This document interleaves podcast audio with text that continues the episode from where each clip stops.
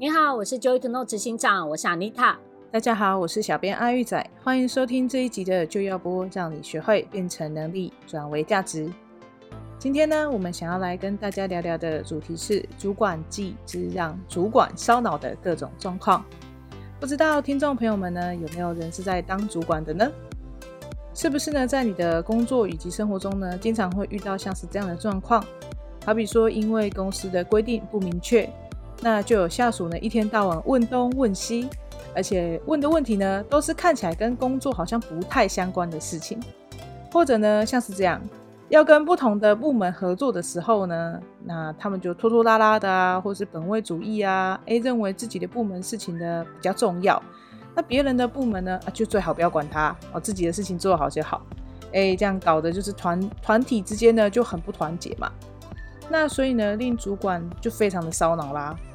那今天阿玉呢，就收集了三位网友们的痛，来让阿妮塔好好的剖析一番，来帮助这些主管。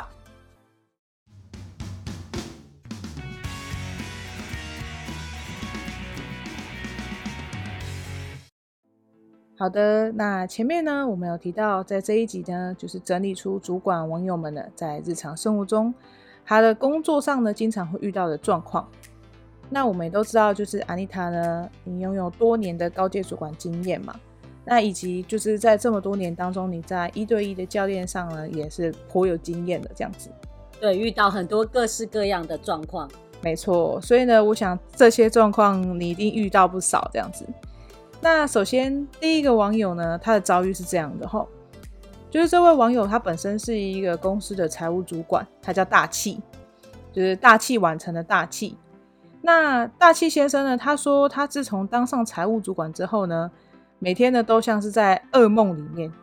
因为这要怎么说呢？就是大气他表示说他自己待的公司，因为老板他其实没有很明确的财务计划哦，所以呢就也没有什么报账啊、请款这方面的规范，这样子没有很详细规范。大家就是有一种，哎，我们通常都怎么做，就有点像是这样，看着办着做。哎，对对对，看着办着做。所以他们就会经常发生，就像大气认为说，哎、欸，这个钱不该花，结果申请的人呢，转身就去找老板，然后就跟老板讲说，哎、欸，这样这样这样那样，然后老板评估之后就说，好，OK，正准了，然后 老板就批准喽。嗯，老板批准之后呢，几次大家就会觉得说，哎、欸，那我现在就不需要经过大气啦，我就直接就是去问老板就好啦。可是，一直去问老板，老板也会觉得很烦啊。所以被问了几次之后，老板就回来骂大气说，哎、欸，我。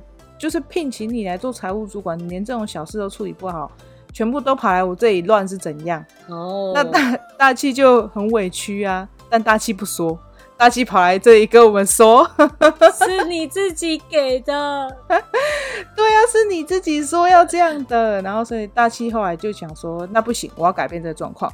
所以他就拟定了一个清款的流程，那他也跟老板讨论说，哎、欸，这样可不可以？然后老板就说，哎、欸，不错啊，蛮好的啊。然后看起来是可以解决上那种沟通上面的一些困扰，这样子。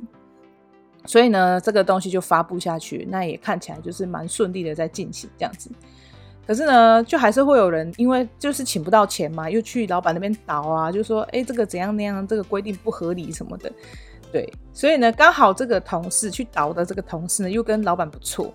那就是，其实当时大气在定这个规范的时候，因为他老板他也不是定的人，所以他也没有大气这么熟哦，所以他就是听听觉得，嗯，他自己都忘了是吧？他自己就听起来觉得这个同事讲的很有道理，然后就觉得大器那母汤，然后他就又带着这个同事去大气的办公室，跟他讲说，嗯，那母汤啊，那应该来改啊，那样那样。啊，你就给他啊，是吧？对对，现在情况就是不一样，我们要看情况做事等等。哇哦，大气就觉得好啊，嗯，那现在是怎么样？大气心里面是希望公司不要亏损的方式去营运嘛，而不是说你什么都说好，什么都说好，他就觉得老板太好讲话，嗯，所以当时就产生一些口角，那让大气就很想离开这样，嗯，可是回过头来，大器也会思考说，哎、欸，我现在一把年纪了，嗯，要说我走了。那我要去哪里找下一份工作，对不对？可是像在这种就是制度不明的情况下，自己又觉得这个工作就是劳心劳力，好像嗯得不到自己想要的那种感觉，就是他已经没有那种冲劲要再认真工作这样子。所以大气是想问说，那像这样这种毫无章法啊，或是特别喜欢用情感啊，在公司上面运作的这种状况的话，哎，那他要怎么样就是突破这个状况这样子？嗯，了解。大气大气满满的委屈，对，我们可以深深的感受到。对，那个大旭已经那个起承转合，把故事都告诉我们了。这这其实，在一般中小企业蛮常见的，我必须这样说，因为呃，中小企业它很很容易的，就是哎，我们就是在应付生产的情况下，就是为了销售啊、赚钱啊，啊，赶快给客户产品啊，这过程当中你会发现，就是中小企业它比较没有完整的制度，然后再加上就是可能中小企业的老板都是那种实做起来的，有没有？就是很会在这个领域可以做得很好，但是可能在正确的管理知识上面可能没有完善的那个 know how，所以呢就没有发现到说，哎，我们如果可以的话，制定一些我一些规章制度，然后来给整个公司里面的团队遵守，公司里面会比较有秩序的感觉，然后再加上就是其实在规章制度的。一些推动上面，其实有一个点很忌讳哦，就是不要去随意的开一个例外。那这个在一般企业里面比较会强调的，会像是我们要随机应变，我们要弹性，对。然后一弹之后就不知道弹去哪了，有没有？那个规章制度就是写很漂亮的一份文件，然后放在架子上这样。对，你像刚才大气的老板也是这样啊，他就说：“哎，你要依照不同的情况做事。”可是那这样规定就虚设啦。对，那谁要怎么样去判断例外，对吧？这真的很有趣。这个这个点就会变成说，呃，有两个角度哈。第一个呢，通常老板对于就是这个营业的方向比较敏感，然后呢，他也比较能够预见即将要发生什么事，所以他在自己的那个脑海里面已经乱过一轮，然后他觉得可以做。那反应比较快，所以他就已经可能直接下了一个命令，是跟规章不一样的东西，跟制度不一样的东西啊。但他又来不及告诉他的主管们为什么他这样思考，所以你可能会变成在我们的这些中高阶主管看在老看着老板这样做的时候，只会觉得哎的笨来笨去啊。我常常在演讲的时候，有主管就会在上面啊，都老板怎么办？都老板怎么办？然后 我要帮那个老板平反一下。对，都老板怎么办？都老板怎样？他可能有时候是嗯想的太快，然后没有时间好好告诉那个主管，所以主管只会觉得他变来变去，这是一种。那另外一种呢，就是老板真的就变来变去，没有别的原因，他忘，就像那个大企业老板一样，他忘记说那个规定是他签的，然后他忘记这个规定 OK，然后突然自己又那真的就是推翻了这样子。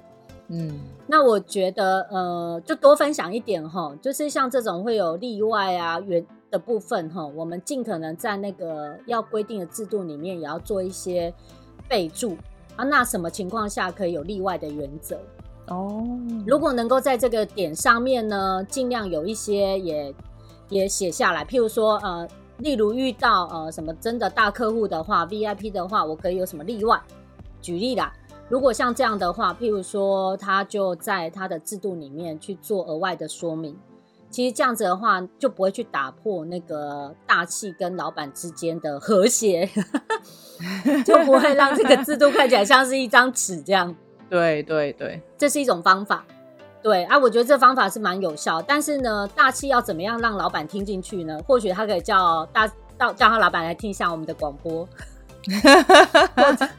就是说，哦，是别人说的，不是他说的，没有开玩笑。就是这大气直接变康，对，开玩笑，他可能是可以用这种方式。那另外一个方式呢，其实呢，呃，或许大气可以去呃看看怎么样去用更好的沟通方式来告诉老板这件事情。啊，所以他可能可以利用比较好的沟通技巧来邀请老板说：“哎，我们来开个正式的会议，来看一看这个制度。如果呢一直有例外、有例外、有例外的话，会发生什么事？”嗯，那他可以去借由用一个长远的角度来跟老板分析一下这个状况可能会带来的反呃反效果会比好效果还要多这样子，所以就提醒老板不要这样做。那我觉得大气他就是很在乎啊，所以你看他已经被折磨成这样了，最后还是想要问问看解决方法是什么。所以呢，我觉得这是第一个，他一定要跟老板用好的沟通来做。那另外一个部分，他也可以把自己学到的一些管理技巧啊、管理知识，然后来跟老板分享。像我要开设的那个高效管理能力里面，就会提到说，像这样的呃公司管理的运作原则要怎么样处理会比较好。那我觉得就是有更多人学习到一致性的管理知识，那么呢，在团体里面就比较容易有共识，所以可以一起运作的比较好。这是我给大气的建议。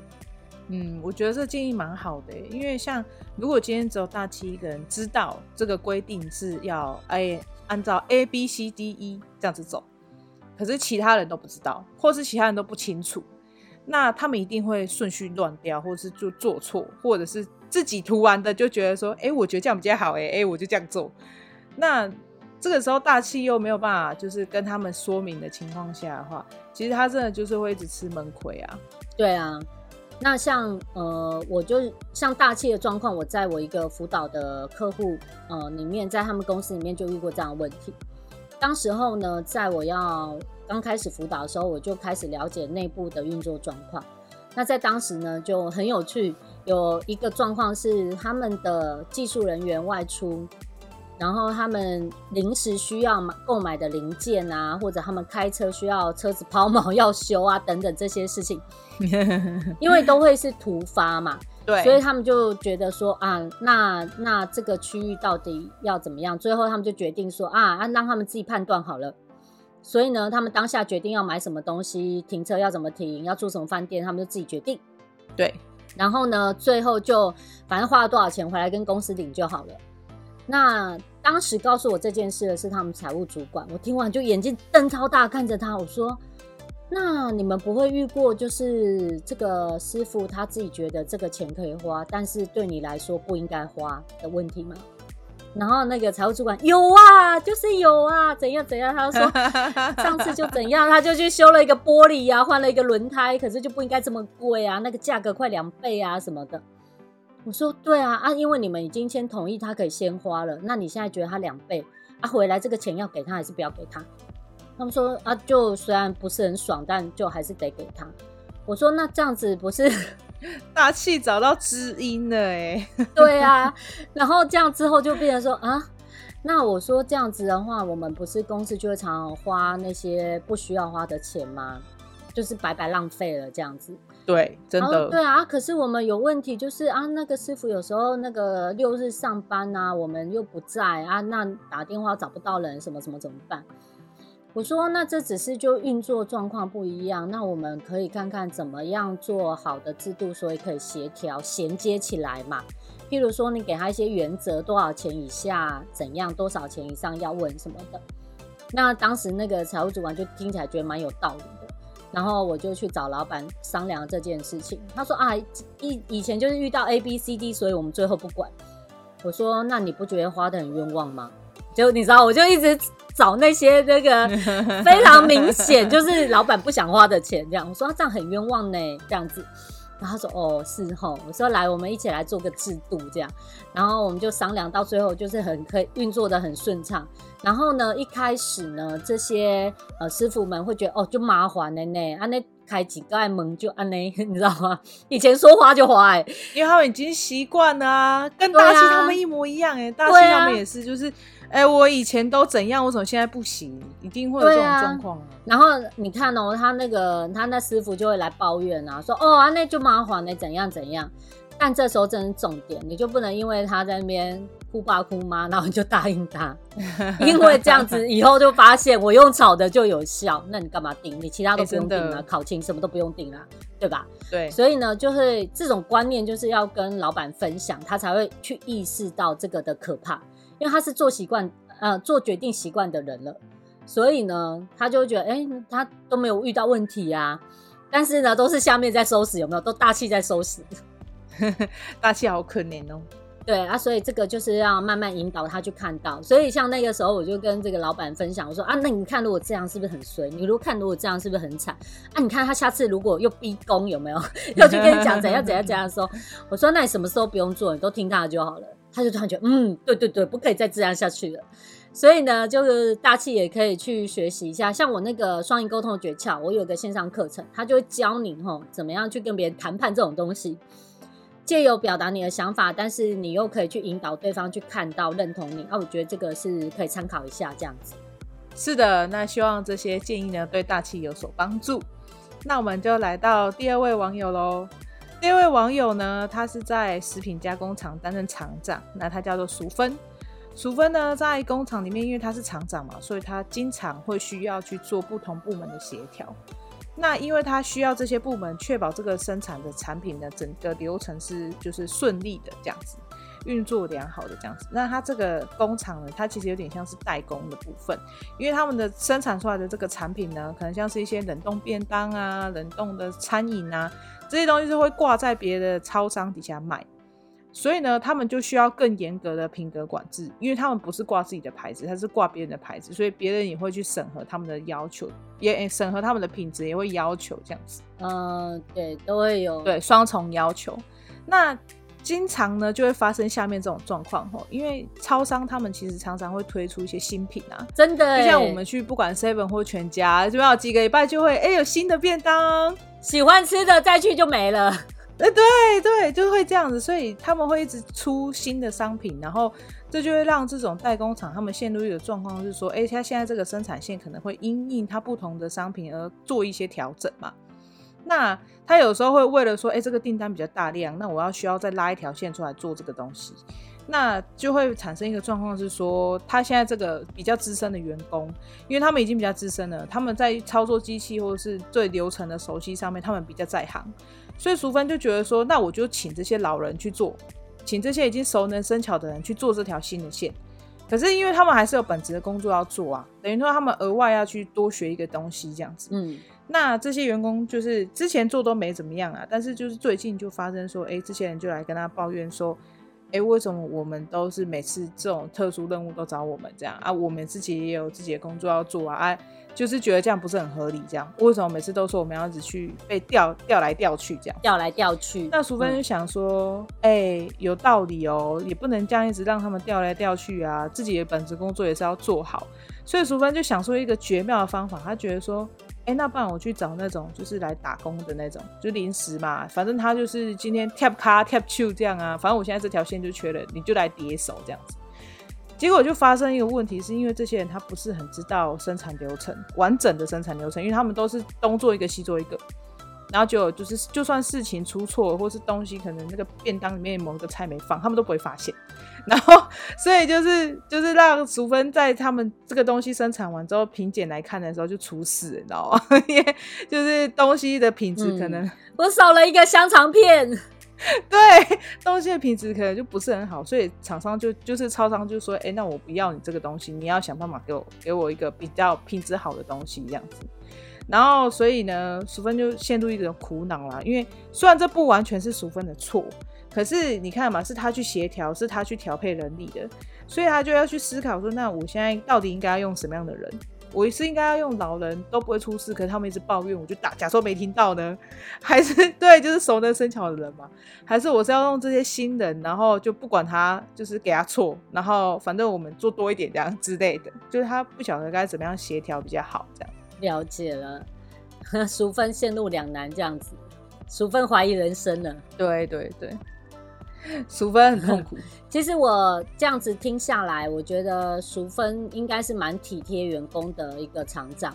嗯，然后呢，他也知道说，在运作不同的生产线上，他应该要管控品质。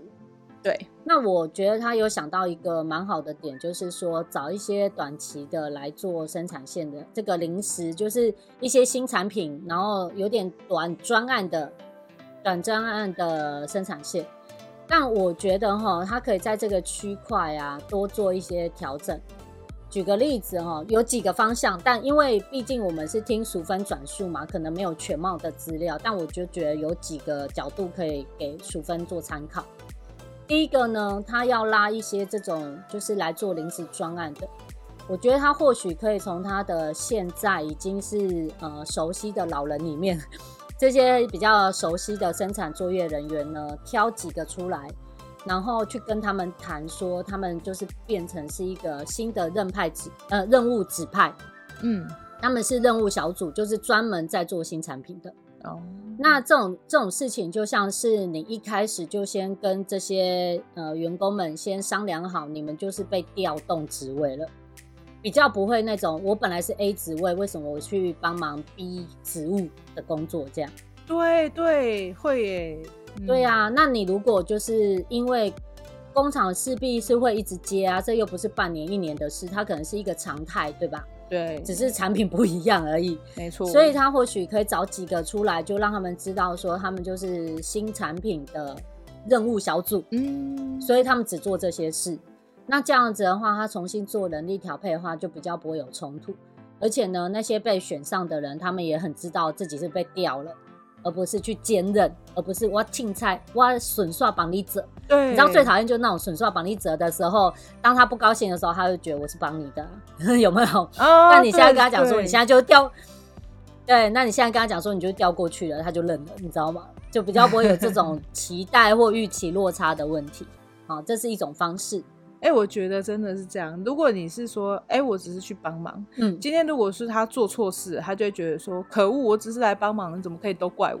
对。可是如果你是完整把他调过去的时候，他就会知道说，这就是我的事。对，你真的出错几率也会变低。对啊，那他就会 care 嘛，他因为他必须在这个新产品的专专案小组里面，所以他一直要做的这个就是他的产品，而不是我是帮你做这个便当，你知道吗？对对对。对，那这是一个方式哈。那另外一个方式是，呃，我觉得可能是整体的生产的呃品质控管。那在品质控管的过程当中，他可能要给更完整的规划。就算是他真的找这些短期打工的来做。因为它是新产品，所以你更需要严格控管它生产的每个检核点。嗯、你可能在中间就可能要加一两个人，他们是专门做检核的，所以你不会什么东西都做到最后已经包起来才发现啊，少了一个香肠片啊，天都黑了，来不及。对对对，对我以前我以前有个客户，他们也是做食品的，然后他们在生产过程的时候，就常常就是我就我们就听到主管在开会抱怨说。嗯，他们常常大家都不看啊，然后包子做好了，到最后的时候，结果包子太大颗，袋子装不下，我真的笑，你知道？你知道那个袋子它有一个 size 吗？对，所以啊，包子你知道它是软软的，碰碰碰碰有没有？就是那个包子，砰砰。那你太大颗。带大颗买的人当然开心啊，但重点是他带大颗装进这袋子里，他就猫起，你知道吗？变丑了。那重点就是你去买的时候看到变丑的包子，你会买吗？谁要买一个凹一个洞的包子，对吧？就算它比较大颗，我也不觉得它比较好吃。对。但是最好笑的是，这个包子太大颗是在哪个阶段会发生的？它绝对不是烤出来才发生，它是放进去的时候就已经太大颗了，对吧？对对对，有没有放进去吹之前那个成型的时候，它已经太大颗了？我说那那如果说常常会遇到这个太大颗问题，你们在要放进去烤呃呃蒸，蒸要放进去蒸之前，嗯、或者是你要把馅包进去之前，你是不是应该就要在那个地方设一个检核点？对啊，对吧？你要再称一次啊。那如果说你有这个动作，但他没做，就是这个职位的人失职啊。但是如果你没放检核点，那你就是就是你无法逆转，你知道吗？蒸出来这么大就这么大，你还不能削一边或切一半，你知道吗？对，我觉得这个很有道理耶，因为你像就是我想淑芬他们工厂我不是很确定，但我以前有一个朋友，他真的也是在食品工厂里面工作的时候，他们就是因为没有检核点。所以常常就是真的做到最后一刻才发现说，哎、少了一个香肠片，然后或是哎、这个饭比较重，这个便当超重了，然后他他在整整个装箱的过程当中，他就会整箱都超重，就是他他会整个变成成本都会变拉高，因为他是运送啊什么等等的都会再加钱，所以那个就是变得很麻烦。对啊，然后你食品又有有效期限，对不对？所以你不卖出去就是坏了啊，啊就是损失损失损失。所以你赚的钱都去贴这种东西。所以呢，与其如此，还不如就是真的去导入做一些在呃生产过程的一些严格管控。那这些呢，能够就是我们要提升的，就会在这个检核管控点上面的设设置，所以才不会遇到这种状况。所以我觉得这这两个方式是我建议淑芬可以考量的，当然可能还有他其他的考量，这要这就要看淑芬实际上运作的状况。但原则来说，就是如果员工他不愿意去做他该做的事情，或许还有一个部分是你要呃淑芬要能够就是去控制呃员工的 反应。有的时候呢，他们虽然这样说，但你还是要能够维持主管呃主管的角色，去重新要求他去做。不然哈，那个声音太多种了，那那个厂长就疯了，他就各式各样声音都有这样子，那他就会很辛苦，要能够控制他们的反应这样子。嗯，我觉得就是当主管啊，他那个除了心脏很强之外，耳朵有时候也是要学会关起来，就是因为声音太多，对不对？所以他总是需要有一点，就是自己要屏蔽，不然你就每天搞得很累。对啊，那有的就是只是他只是碎念而已，但他也没有一定要怎样。但你听进去了，然后也没有呃真正的就是全面判断的话，那你有可能方向就会歪了，就做做决策这样子。是的，那希望这样的建议对淑芬有所帮助喽。那我们来看最后一位网友呢，他遇到的状况是这样哈。这位网友我们叫他陈大，陈大呢，他的公司呢每半年就会有一次打考绩的这个循环的动作。那陈大他本人平时他自己觉得说，哎、我跟大家关系感觉都不错，那整体来说工作气氛都蛮好的这样子。可是每次到了要打考绩的前一个月呢，他就会开始觉得好像自己跟部门之间好像有一点隔阂，然后他不确定是不是这个距离感是他自己的幻觉啦，吼。可是他就是很明显可以感觉到这样子，然后他他就觉得说，哎、不知道自己说，哎、我要怎么样打考绩，然后。就是在他自己的认知是，他觉得说，我不管我考积分数帮你打高分还是低分，那我跟你的关系应该都不会改变。嗯，他这是他陈大自己认为的，就是我不会因为你跟我关系好，我就帮你打高分呐。他的人是这样子。哦。可是最近就发生一个状况，是他在私底下跟他一个部署聊天的时候，就是这个部署跟他是比较好，已经进阶到像朋友这样，所以他们私底下会聊天。那这个部署就跟他问他啦，就问陈大说，哎、欸。你会不会因为我跟你比较好啊，你就帮我打高分一点这样？嗯，那陈大就跟他讲说，哎、欸，不会啊，我还是会依照你的功劳，依照你工作的状态给你打分数啊，这样子。嗯，然后这个部署就沉默哦，这个这位朋友呢就不说话了，这样子就嗯有点失望。然后过了几天之后，陈大就发现这个人好像跟他有点距离。就是你也可能不是真的真的，就因为你们可能在沟通上有一些出入的时候，总是会有点尴尬嘛。嗯，那这个时候陈大就会去思考啊，我到底是要用我原本这个方式，就是呃，就是你有功劳我才帮你打高分，还是我应该要改变这样子？哦，那那他就他就是有去跟别人聊到这件事情，这样。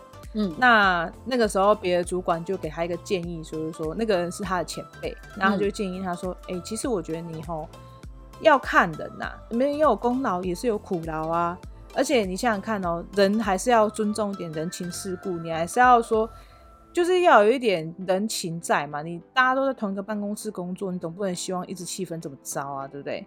所以呢，反正你把他考绩打很好，你薪水也不会变少啊，又不是你发给他钱。嗯”是 公司给这个人钱，对，啊，你不要因为说你你就觉得说，反正他没什么业绩，你就把他打得很差。那你把他打得很差之后，你就是等于你做死了嘛，你们两个之间的局就做死啦。那你应该要通融一点，给人家一点分数。那你这样现在做一点人情给人家，人家也会觉得特别感谢你。那做事情也会比较认真这样子。嗯，可是这个前辈的建议听起来很有道理，也很好哦。但是就会跟陈大自己原本的想法是有出入的嘛。那他就开始思考，那这个打烤机这件事情，这个 mega 到底要怎么抓呢？他就很犹豫，我现在是应该要遵循我自己的古法，还是应该要遵循前辈的建议这样子？了解。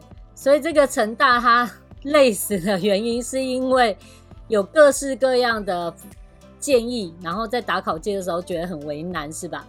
对对，没错没错。好，这个状况让我想到，我也有遇过，就是有一个企业，他们当时呢，公司里面有打考绩的制度，有的公司会有，有的公司没有，有的公司就是老板看心情。对啊，然后我也有遇过那种，就是公司有考绩的制度，但是呢，要打考绩的时候，结果老板忘记我们有制度，他就随心所欲的打。我听到的时候，我大笑。反正我现在看你长得比较漂亮，我就帮你打很高。我听到大家讲，他今年蛮听话的，我就给他加薪。然后他今年就是意见比较多，我就不给他加薪，这样。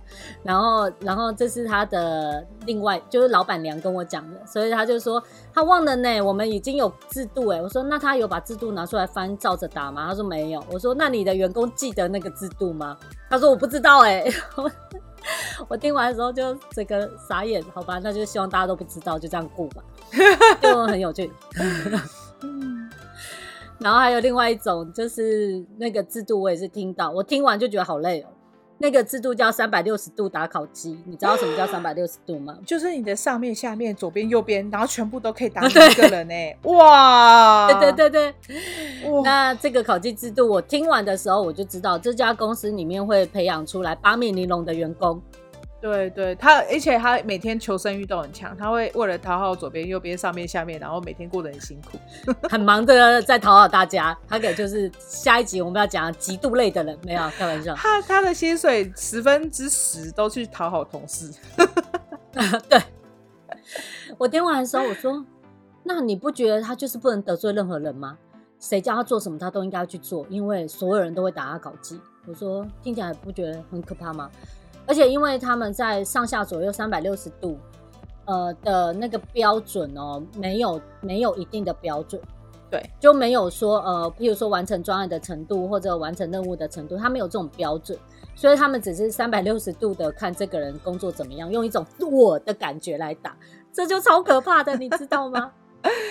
哎、欸，我的感觉，如果三百六十度我们有标准，那还好，但是没有标准，就真的都看感觉了。对，如果有的时候这个人他是就是其实在外面跑一整天的业务，然后他已经晒到就是有点中暑了，然后他回来办公室，他就觉得我要吹冷气，我想眯一下，他趴在那边，刚好他的同事呢开完会走出来，他就看到他趴在那边，他的前后左右都 大家都看到他趴在那边，哇，死定了！这故事告诉他要在外面眯，不能回公司眯，请去隔壁的 seven，谢谢。好啦，我们回到成大，就是。这个故事真的让我联想到很多各式各样在打考机上面遇到问题。对对。那我们说要根除的，我们先来讲根除哈。啊，先不讲根除好了，我们先先示意一下陈大。我觉得他本来的观点是很好的，就是他表现真的所谓的表现，他做出来的产品是好的，我们就奖励啊，没有就不好。不要不要因为是感情的关系而做。对。所以呢，那个前辈他可能是。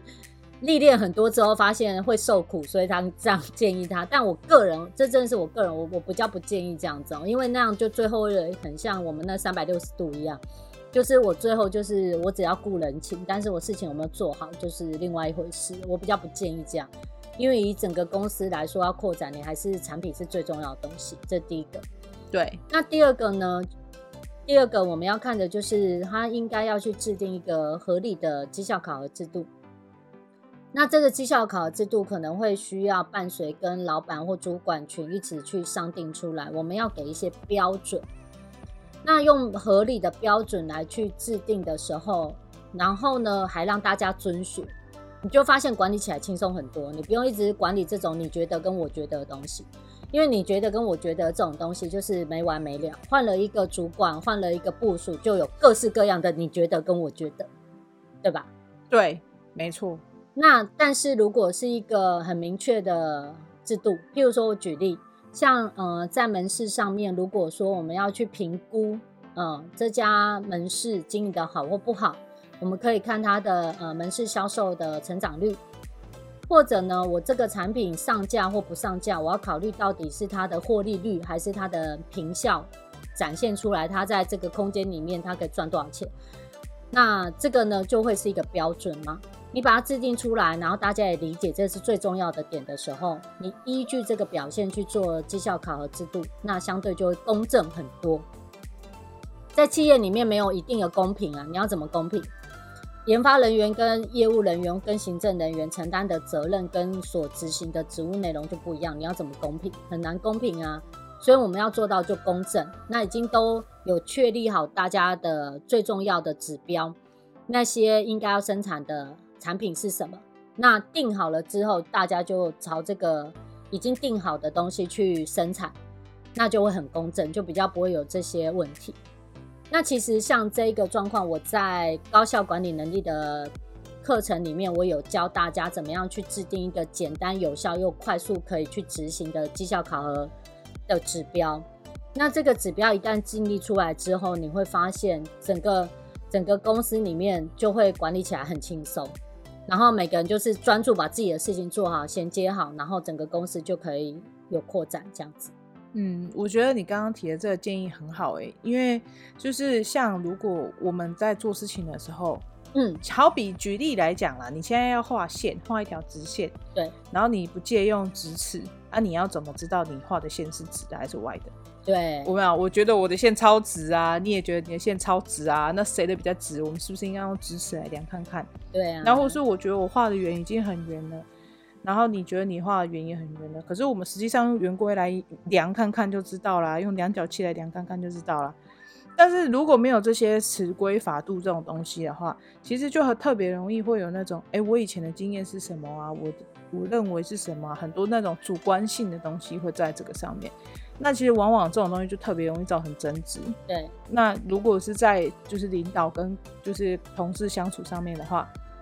尤其他搞基又牵扯到然后收入薪水，这种真的是很灰没料哎，很敏感的东西。没错，所以陈大希望说，刚刚阿妮塔的建议呢，可以对你的工作上面有所帮助，这样子。那在这个整集的过程当中啊，其实安妮塔你一直有提到，就是你最近要开的课程嘛，那可不可以就是跟我们的听众朋友们分享一下，说你这个课程大概还会再教什么样的内容，这样子？哦，好哦，就是我们要开立的，这是一个教练式领导卓越管理系列，高效管理的能力。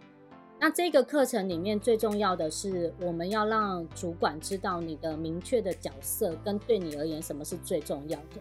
有点像我们刚刚分享的各个故事，就是当一个主管要把事情做好，又要顾到团体的气氛，对吧？对啊。然后有的时候还要顾虑下属的感受。那这些东西综合起来，如果我们没有一个正确的管理原则的时候，会常常都觉得到处都很为难，做什么都很为难。那这个高效管理能力里面就会教你，那主管角色是什么，最重要是什么，还有就会教你，你要管理的时候，你可以运用什么样的技巧。然后不同的阶段，你应该要怎么样处理事情，都可以帮助主管更容易在他的职位上稳固的生产，所以可以带来高绩效。那最后呢，在高效管理课，呃，高效管理能力课程里面，我们还会教你怎么样去制定一个标准化的呃评估标准，就是有点像绩效考核的标准的话，我们要怎么定？那它是一个非常简单又非常实用的原理，就是如果你来上的话，你会发现。你只要把这个原理运用到自己的公司管理上面，很多事情就是就是那些难处哈，就可以真的排解掉这样子。嗯，我觉得很棒哎。那这个课程呢，在广就是在这个课程的连接呢，我会放在广播的下方。所以，我们今天的广播就到这边。那喜欢我们的节目呢，请记得按赞、留言以及分享。那我们下期见喽！谢谢大家，拜拜，拜拜。